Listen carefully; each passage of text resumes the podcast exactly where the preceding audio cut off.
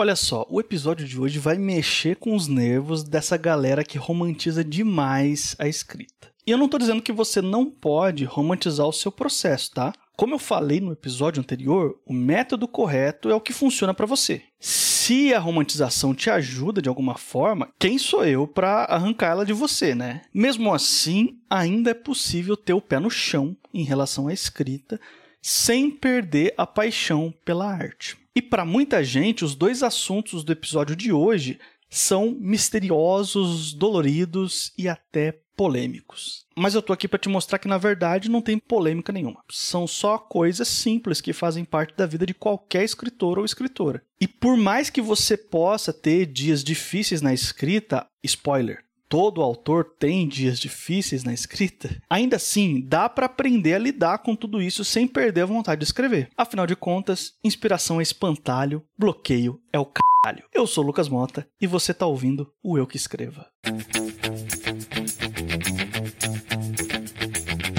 Então acho que esses personagens são, de certa maneira, a gente mesmo, né? Nós não escrevemos para adormecer os da Casa Grande. Pelo contrário, para acordá-los dos seus sonos injustos. Porque só escreve quem lê. Não, é impossível você começar a escrever assim. Nem... É muito perigoso a gente escrever com ironia. Né?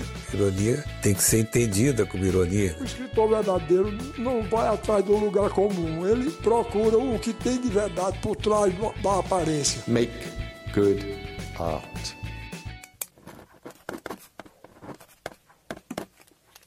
Se por um acaso esse aqui é o primeiro eu que escreva que você está escutando, seja muito bem-vindo, seja muito bem-vinda. Se você quiser, você pode assinar o feed do podcast e receber todos os meus episódios sempre que sair um novo. Esse aqui é um podcast quinzenal. A cada duas semanas, sempre às terças-feiras, sai um episódio novo.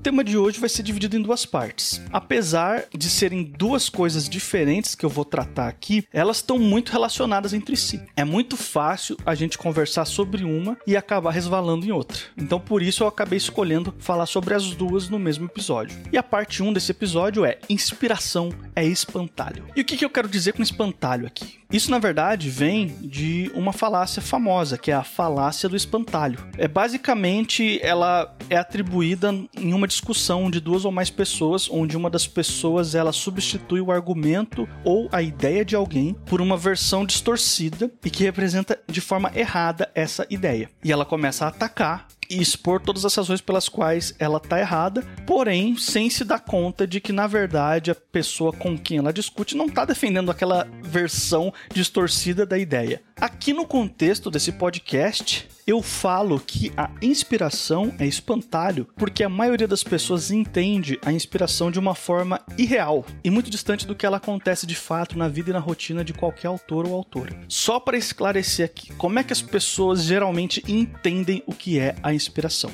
Quase sempre quando você fala essa palavra, as pessoas que não trabalham com escrita ou as pessoas que trabalham com escrita, mas estão no começo, ou também as pessoas que já trabalham com escrita há algum tempo, mas elas têm um processo mais intuitivo, elas não pensam conscientemente nesses conceitos. Então, esses três grupos de pessoas, e eu não estou querendo desmerecer nenhum deles, eu recebo todos eles como pessoas válidas na, no universo literário e muito importantes também à sua própria maneira, mas esses três grupos em geral interpretam a inspiração dessa forma que eu vou falar aqui, como uma coisa meio intangível, não sabem explicar direito o que, que é, não sabem de onde que vem, como ela ocorre. É quase como se fosse um fenômeno sobrenatural, alguma coisa mágica que acontece com o escritor, com uma escritora, e que faz com que o escritor entre no estado de espírito ideal para escrever, automaticamente. Não importa o contexto, não importa o horário. E geralmente as pessoas entendem esse conceito de inspiração como algo que o escritor não pode controlar de forma alguma. Acontece e pronto. Tem dia que tá inspirado, tem dia que não tá. E não há nada que ele possa fazer sobre isso. De maneira geral, muita gente entende a inspiração desse jeito. E na verdade, isso é um espantalho. Isso não é inspiração de verdade.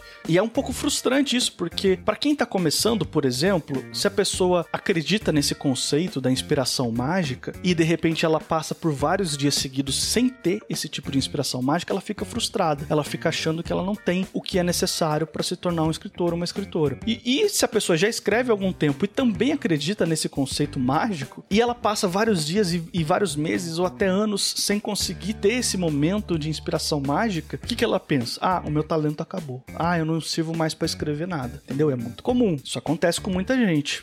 Então, é muito importante a gente aprender a desconstruir esse espantalho, essa ideia errada do que é inspiração, porque torna as coisas um pouco mais realistas pra gente, sabe? E aí é claro que eu não vou desconstruir esse conceito de inspiração mágica simplesmente com meia hora do Lucas aqui falando para você que ele discorda desse conceito e pronto. Não, não, não. Eu fiz aqui uma pesquisa muito interessante e eu trouxe aqui várias informações que passam pela experiência de autores muito mais experientes do que eu. E eu vou trazer para você e a gente vai montar aqui nesse podcast um, uma proposta nova de se interpretar a inspiração. E quando eu falo proposta nova, eu não estou inventando a roda, tá? Eu não estou criando um conceito novo que não existe. Esse conceito existe há muito tempo. Eu tô falando que a proposta é nova, mas para as pessoas que por um acaso ainda têm na cabeça esse conceito de inspiração mágica, tá? Mas pode ter certeza, nada do que eu vou falar aqui é invenção minha. E para começar essa desconstrução, eu trouxe aqui uma frase muito interessante de um escritor americano, escritor e roteirista, né, que é o John Irving. É uma frase muito simples que eu vou ler aqui para você. Abre aspas. Antes que você possa escrever alguma coisa, você tem que perceber alguma coisa. Fecha aspas. Tá vendo só que é uma frase bem pequena e bem simples. Antes de escrever, você tem que perceber. E a palavra-chave é essa mesmo, perceber. E é exatamente isso que eu venho aqui nesse episódio do Eu que Escreva propor para você. Em vez da gente tratar a inspiração como algo mágico que ocorre aleatoriamente aos artistas, que tal a gente tratar ela como uma mera capacidade de percepção? É mais simples, é mais realista, bem pé no chão e pode ser bem libertador pode te ajudar muito a não acreditar nessa historinha de que você não pode escrever ou de que o seu talento já se esgotou, já acabou, você não tem mais o que fazer na escrita, sabe? Mas vamos se aprofundar um pouquinho mais nesse tema aqui da percepção. Existem várias formas pelas quais você pode perceber algo que vai te ajudar no texto que você está produzindo, certo? E um exemplo que eu trago aqui para você é do Guimarães Rosa. Dispensa apresentações, é um dos maiores escritores que a gente já teve aqui no nosso país. E ele fazia uma coisa muito interessante. Ele andava muito ali pelo sertão de Minas e convivia muito com pessoas de cidades pequenas, da roça, enfim. Ele prestava atenção no que essas pessoas falavam e cada vez que ele escutava uma expressão regional, uma palavra muito específica ali de um grupo de pessoas, ele anotava num caderninho o significado e o contexto que ela tinha sido utilizada. Ele começou a colecionar essas expressões, essas palavras, e ele percebeu essas coisas ouvindo, ouvindo e anotando. Simplesmente isso. Ele estava lá porque ele tinha um trabalho a desempenhar, ele trabalhou como médico por um período, né? Ele ia anotando tudo isso porque era a forma que ele tinha de perceber essas coisas a gente pode chamar essa percepção e esse ato de anotar as coisas no caderninho, as coisas que ele ouvia no caderninho, como uma das principais inspirações para a obra do Guimarães Rosa. Ou seja, a inspiração aqui nesse contexto não é nada mais, nada menos do que a percepção dele do que estava do ambiente ao redor dele. Não tem nada de mágico aqui, pelo menos não no sentido sobrenatural da palavra. E eu trago também um segundo exemplo aqui de um outro autor também que dispensa apresentações, que é o Jorge Amado, não por um acaso, ele é o meu autor favorito. Então eu fico muito feliz sempre que eu tenho a oportunidade de falar dele.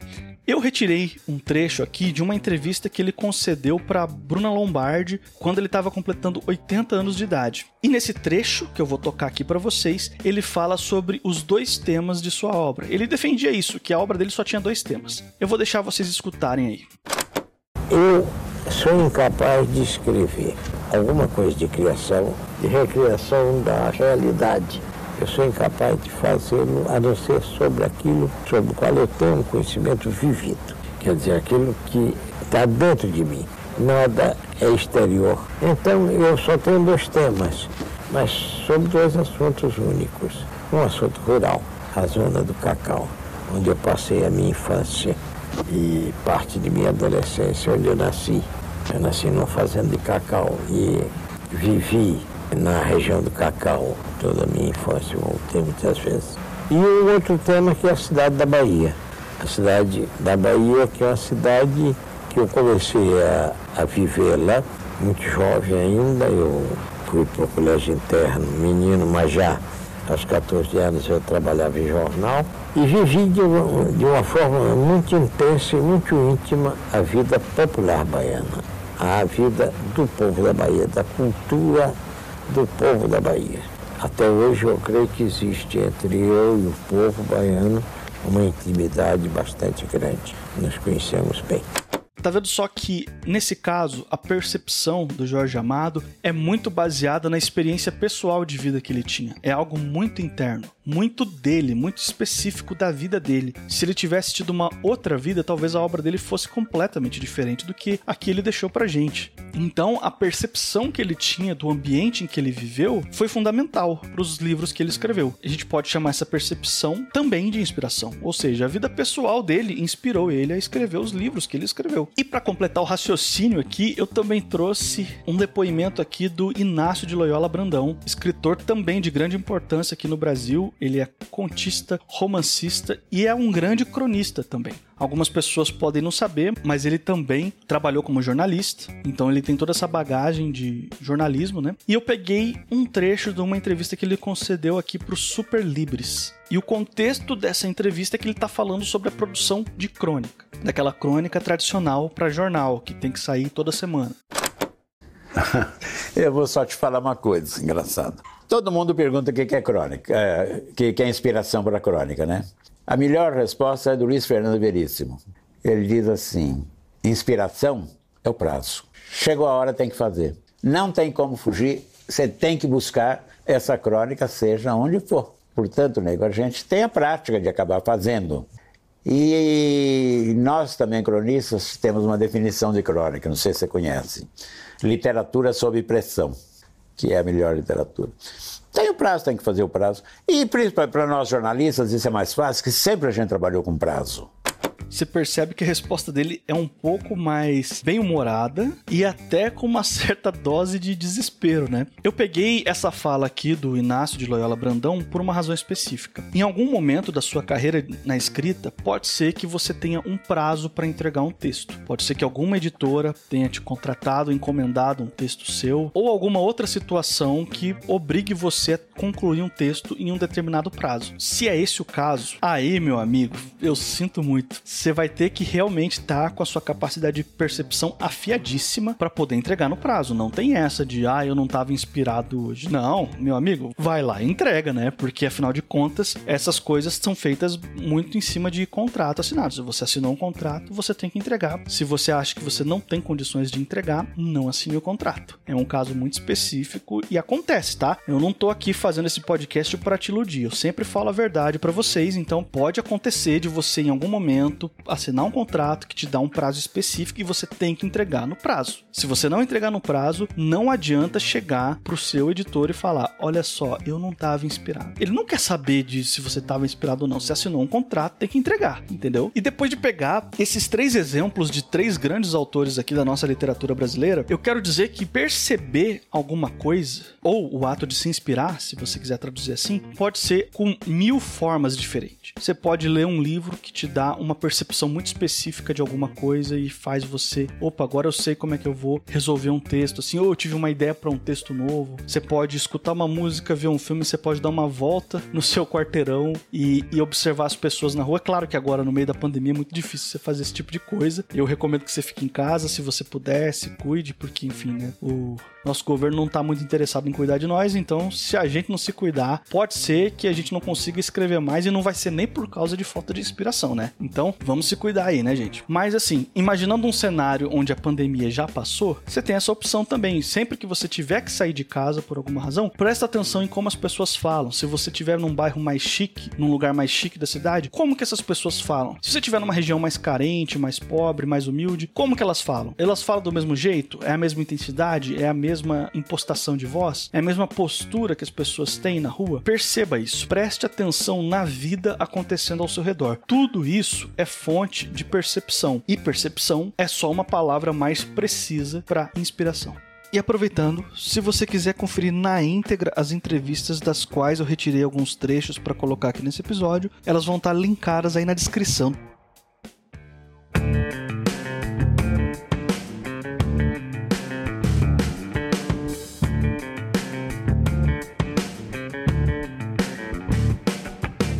Agora a gente entra na parte 2 desse podcast aqui. Bloqueio é o caralho. E vamos começar com a definição. O que é o bloqueio? Mais uma vez, muita gente entende o bloqueio como algo mágico, alguma coisa que acontece que impede o autor de produzir. Também é algo que não está ao alcance do autor, que ele, enfim, ele não consegue definir exatamente o que é, mas ele está bloqueado. Meu Deus, eu não consigo escrever minhas histórias, não consigo continuar o livro que eu já comecei, não consigo criar mais personagens, não consigo sair de onde eu estou.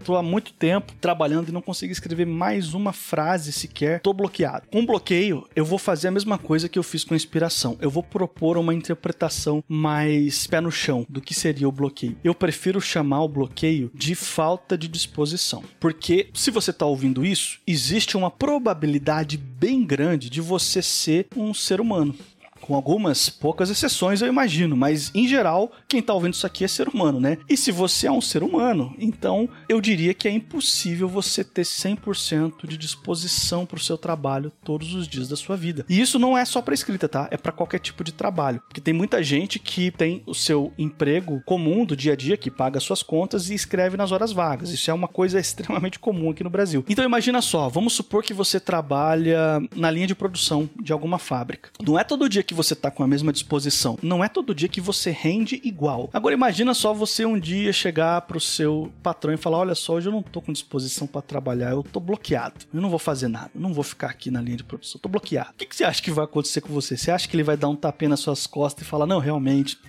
bloqueio é foda, né? Não vai para casa, descansa, tá tudo certo". Não, ele vai querer que você trabalhe de qualquer jeito. Isso se ele já não mandar você pro olho da rua, porque dependendo da empresa que você tá trabalhando, pode ser que seu patrão não seja muito gente boa. Não estou aqui fazendo acusações, veja bem. Mas a gente sabe que, né, tem aí, aí uma série de empresas que não estão muito interessadas no bem-estar dos seus funcionários. Então, se você vem com uma dessa pro seu patrão, meu amigo, pode ter certeza que no mínimo um sermão você vai ouvir. E se você trata a escrita como um trabalho, como algo que você quer ter, mesmo que não seja a sua atividade principal de renda financeira, mas algo que você quer ter para sua vida, quer levar com você até o fim da sua vida, né? Como um, um segundo trabalho mesmo. Então você precisa entender que esse conceito de bloqueio mágico não é desculpa para você não escrever, especialmente, eu vou repetir aqui, se você tiver um prazo para entregar um texto. Não tem essa de tô bloqueado, tem que escrever, tem que produzir. Faz parte de todo esse rolê aí que é trabalhar com escrita. E aí você me pergunta, mas Lucas, se eu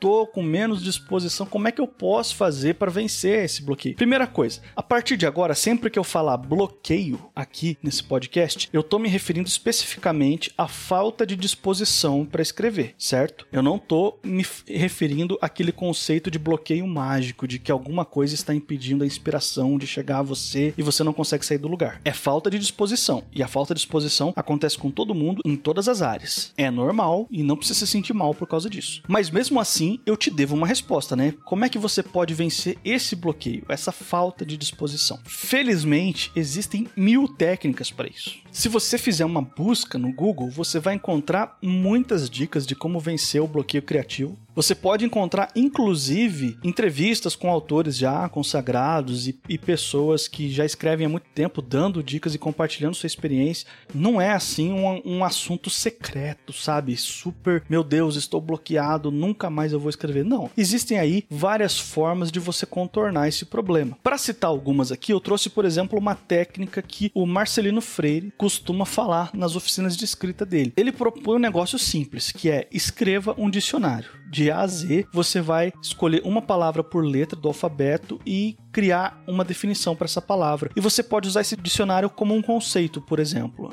Imagina só, por que eu não estou conseguindo escrever? Letra A, amor. Esse é um exemplo que ele dá. Eu não consigo escrever porque eu estou com um problema amoroso. Então você vai usar a palavra amor e vai definir o que, significa para você. Letra B, qual é a razão? Banco, eu estou com dívida no banco, então não consigo me concentrar para escrever e tal. Faz isso de A a Z. Crie conceitos, crie dicionários com o conceito que você quiser, coisas que eu conquistei na minha vida, de A a Z, lugares que eu gostaria de visitar, de A a Z, enfim, escreva esse dicionário. Ele propõe isso, porque muitas vezes, quando você começa a escrever isso, surgem as ideias que você precisa para desempacar o seu texto. A história que você está fazendo, ou pode acontecer outra coisa ainda, que é surgir uma ideia nova e que te deixe muito empolgado para escrever um outro texto novo, que também é válido. Outra técnica muito interessante foi proposta aí pelo escritor Fábio Iabu. Ele basicamente sugere que quando você ficar empacado no meio de um livro, de uma história que você já começou e não sabe para onde ir com ela, você faz uma pausa e faz uma lista de coisas que não vão acontecer na sua história. O que, que não vai acontecer a seguir? Escreve qualquer loucura que vier na sua cabeça, faz uma lista, vai fazendo, vai escrevendo. Não, o protagonista não vai morrer, o protagonista não vai se apaixonar, o protagonista não vai se transformar em um cachorro. Escreve qualquer loucura que vier. Muitas vezes, nesse exercício de você escrever coisas que não vão acontecer, vem uma ideia e você fala: Não, pera aí, mas isso aqui se acontecer é interessante, hein? Eu posso levar minha história para um lugar muito legal. Então, é uma abordagem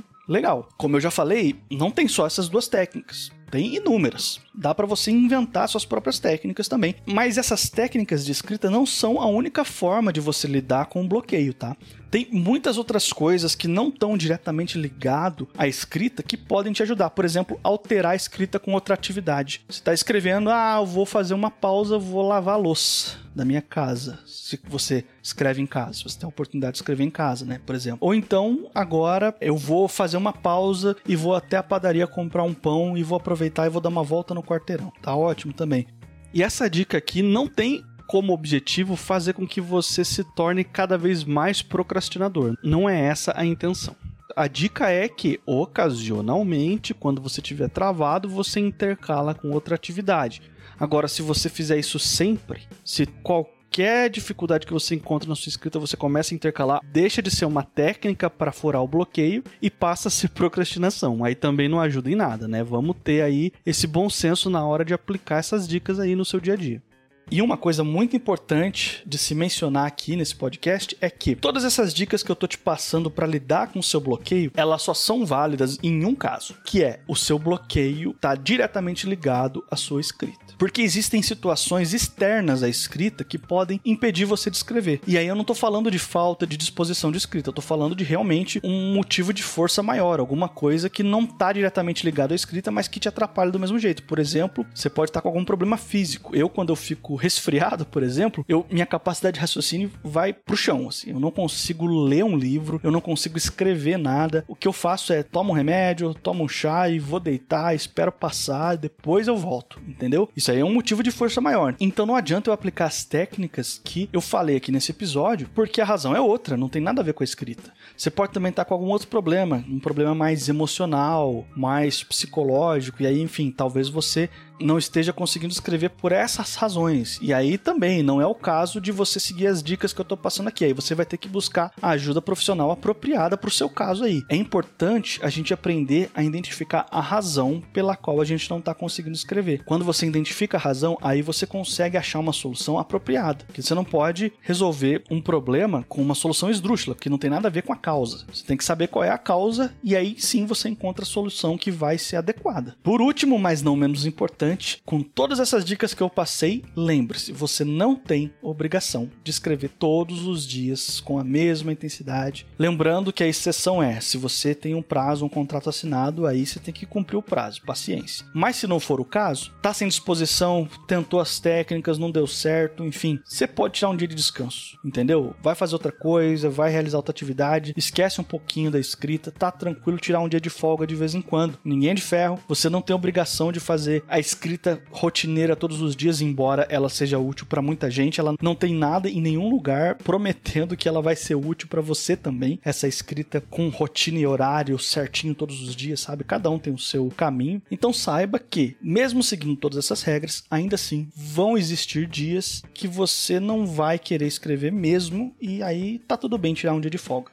E eu acho legal também concluir dizendo o que, que eu faço quando eu tô me sentindo bloqueado. Eu escrevo do mesmo jeito. Eu vou lá e escrevo outra coisa. Primeiro que eu me dou a liberdade de escrever qualquer coisa, mesmo que não esteja boa. Porque eu não tenho obrigação de entrar no livro depois. Eu posso apagar, posso revisar, Eu não tenho obrigação de qualquer coisa que eu escrevo publicar. Faz parte do trabalho de um bom autor também saber reescrever, cortar coisas, enfim. Nem tudo que você escreve é bom e é de fato o que você quer passar no seu livro. Faz parte do processo. Então eu tento escrever mesmo quando eu não estou com disposição, mesmo que seja só um pouquinho, só para não perder o contato, só para manter o exercício da escrita. E aí é muito comum que sei lá, eu, eu escreva algumas poucas palavras nesse dia de baixa disposição e no dia seguinte eu apague todas elas e faça outra coisa um pouco mais interessante. Tá tranquilo, entendeu? O importante para mim nesse caso é manter o exercício da coisa. Pode ser que você encontre uma outra forma de lidar com o seu bloqueio. O importante é entender que tanto o bloqueio quanto a sua capacidade de percepção, ou seja, sua inspiração, não são coisas mágicas. Pelo menos não no sentido sobrenatural. Elas podem ser coisas mágicas no sentido poético e no sentido artístico da coisa. Mas tudo isso são coisas rotineiras da vida de qualquer escritor. No fim das contas, escrever é uma habilidade que pode ser adquirida e praticada. A sua percepção e a sua capacidade de vencer os bloqueios também.